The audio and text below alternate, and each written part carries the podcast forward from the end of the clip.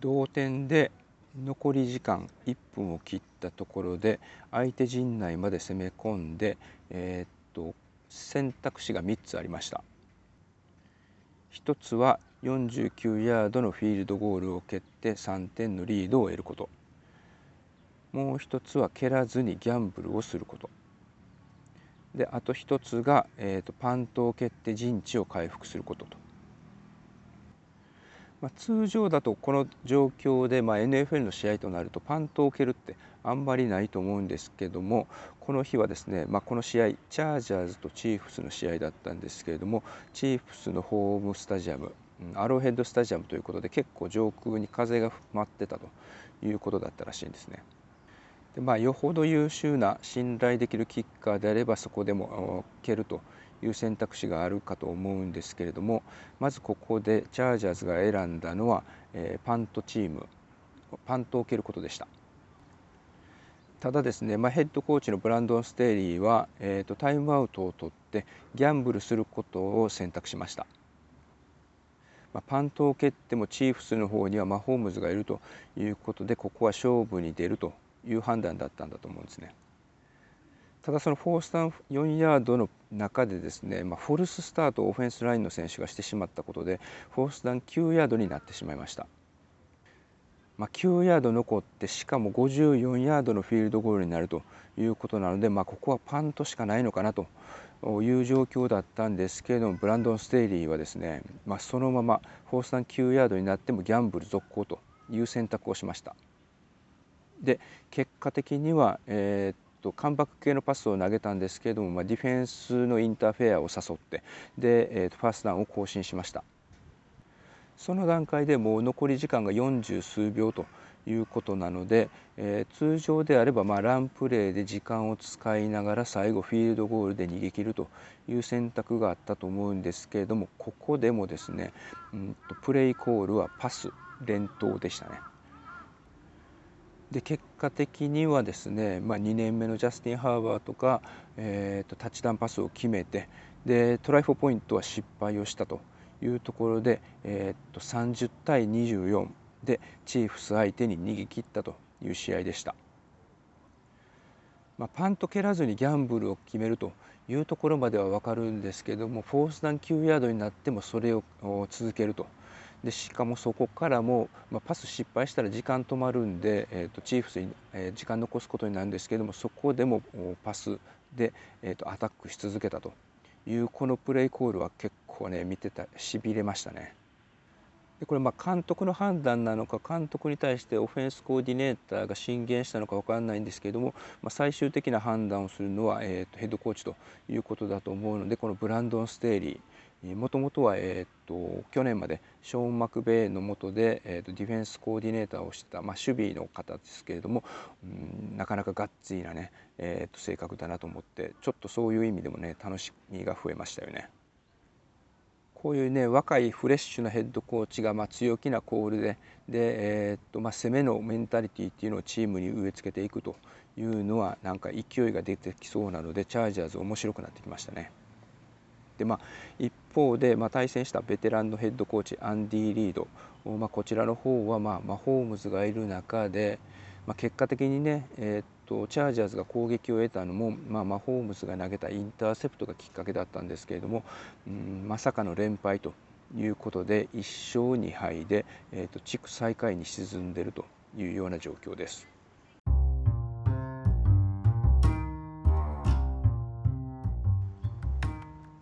はい、アメフト沼です。NFL ウィーク3を終えて、えー、と全勝チーム AFC の方がレイダースとプロンコス NFC の方がラムズとパンサーズとカーディナルスということですね。なので、えー、と全勝して、えー、昨シーズンプレーオフに出ていまだ全勝をキープしているのがラムズのみというふうになりました。この5チームの中からね、まあ、複数チームが、えー、っとプレーオフに出てくるっていうことになるとまたあ昨シーズンとは全然違う展開というのがあ終盤に待ってるなというふうに思います。一方全敗のチームが AFC の方がジャガーズ、コルツ、ジェッツで NFC の方がジャイアンツ、ライオンズということですね。なのでニューヨークを本拠地にしている両チームがいまだに1勝もできてないと。まあ、ここはね、えー、とファンのそのチームに対しての、まあ、声というのが結構辛辣だったりとかするので、うんまあ、この両チームは結構厳しいスタートを切ってるなというふうに思います。で残りのジャイアンツを除くとですね残りの4チームというのがいずれも新しい QB をチームに迎えたチームですね。ジャガーズとジェッツは今年のドラフトで1番目2番目に指名したトレバー・ローレンスとザック・ウィルソンがいる両チームでコルツとライオンズの方はこれがですね2016年のドラフトの1番目2番目の、えーと、ゴフとウェインツを擁してでいずれも今シーズンチームを抱えているという QB ですね。でまあ、ここの4チームがまだ勝ててないというような状況です。一方で、まあ、このドラフトを1番目で指名したゴフをトレードで出してで、えー、スタッフォードを迎えたラムズというのが絶好調で去年スーパーボウルに勝ったタンパベイバッカニアーズに対して、えーとまあ、力あ、まあ、好勝負を挑んで、えーと勝ち切ったというような試合でした。まあ、冒頭で、えーと、チーフスとチャージャーズの試合っていうのが、まあえーと、ベテランヘッドコーチと若手ヘッドコーチの対決という話をしましたけれどもここの、えーと、タンパベイとラムズの方も同じですね。えー、ブルース・エリアンズが68歳で、えー、バッカニアーズで、えーとラムズの方がショーン・マクベイで35歳というところ。でショーン・マクベイなんかでいうとね、まあ、トム・ブレイディよりも9つかと年下ということですけれどもうんと強気の考慮が光るというか、えー、としっかり勝ってましたね。ただトム・ブレイディ自体も決して調子が悪かったわけではなくてこの日、えー、と400ヤード以上パスを投げてでインターセットもゼロということなので内容的にはほぼ完璧だったんですけれども、まあ、ラムズのディフェンスがわずかに上回ったと。あと、まあ、ラムズのオフェンスが、まあ、タンパベイのディフェンスを、まあ、切り裂いたというような形でしたね。まあ、デショーン・ジャクソンへのね、えー、と一発タッチダウン超ロングゲインのパスとかっていうのが決まったりとかっていうのもありましたし、うんまあ、ここはあの、まあ、スタッフォードを迎えたことで、うんまあ、マクベイのその攻撃力というか戦術でやりたかったことが、うん、思うようにできているというような印象でした。あとラムズに関して言うとねやっぱりディフェンス力がしっかりしててで、まあえーとブレイディのパスが通ってでも、うん、取ったところでしっかり止めるというところがね結構目立ってたので、うんまあ、取られてからの無駄な原因っていうのを防いでましたね。まあ、そこが結果的には勝敗点差につながったのかなというふうに思います。まあ、負けたとはいええー、まあ、タンパベイはねやっぱりスーパーボウルの時のスターティングメンバーが全員チームに残っているというようなこともあるのでよほどの怪我とかでの離脱とかがなければ、まあ、プレーオフには出てくると思うのでまたプレーオフでこのラムズとバッカニアズの試合リベンジマッチみたいなのがあれば、うんまあ、終盤大いに盛り上がりそうな気配がします。まあ、トム・ブレイディはね相変わらず44歳45歳になっても、うん、まだ元気なんですけれどもちょっとね、えーと、ベテラン QB 精彩を欠いてる人というのも目立ちますね。まあえーと、スティーラーズのロス・リスバーガーとかファルコンズのマット・ライアンっていうのはちょっと、まあ、1勝2敗というような形ではありますけれども、うん、攻撃力がかなり弱まっているという両チームなのでここはかなり厳しいシーズンになりそうな気がします。ファルコンズの場合は今年のドラフトで、まあ、カイル・ピッツを取ったんですけれども、まあえー、と4番目の指名で、えー、と QB を取るというね選択肢もあったんですけれども、まあ、マット・ライアンでいくと。まあ、フリオ・ジョーンズがどうなるかわからないというような状況でもあった中で、まあ、マット・ライアンにもう1年勝負をかけたところで、うんまあ、今シーズンとりあえずちょっと攻撃まだ爆発というのが見えないというような状況になってます。でスティーラーズの方のロスリスバーガーは、うんまあ、引退するかまだもう1年続けるかというのを、まあ、オフシーズン結構まあえーと割と話題になってたんですけれども結果的にはロスリスバーガーは、まあ、契約内容を変えた変えて1年残ってるという形になってます。でまあ、今年がいよいよラストシーズンなんじゃないかなというふうに言われてる中でうんと未だにちょっとね攻撃力いまだにというか、うん、かなり制裁を書いているというような形になります。特に目立つのが投げるターゲットを見つけることができずにサックを食らうというシーンですね。まあ、これカバーされてるということがあるのかもしれないですけれどもちょっと判断力が鈍ってるような気がします。特に前の試合ではレッドゾーンのゴール前、残り3分ぐらいで、えー、っとタッチダウン2本差だったので、うんと1本取ってで残り時間があればオンサイドキックでまた攻撃のチャンスっていうのが、うん、残されているというような中ですね。で敵陣12ヤードぐらいまで進んででフォースダウン10になったというところで、まあ、パスしかないというシチュエーションなんですけれどもそこでロスリスバーガーが投げたパスというのが、えー、っとランニングバックが横にスライドするスクリーン系のパスしかもこれも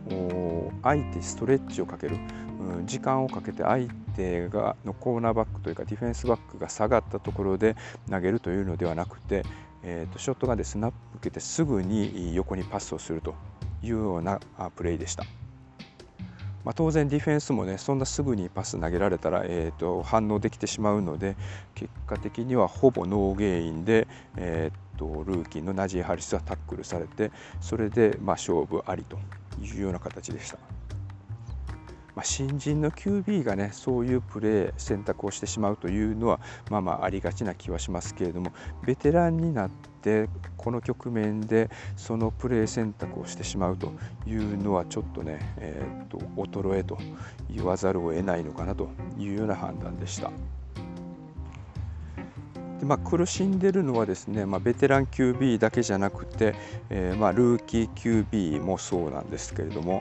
うんこのウィーク3では、えーとまあ、先発で、出たのが4人。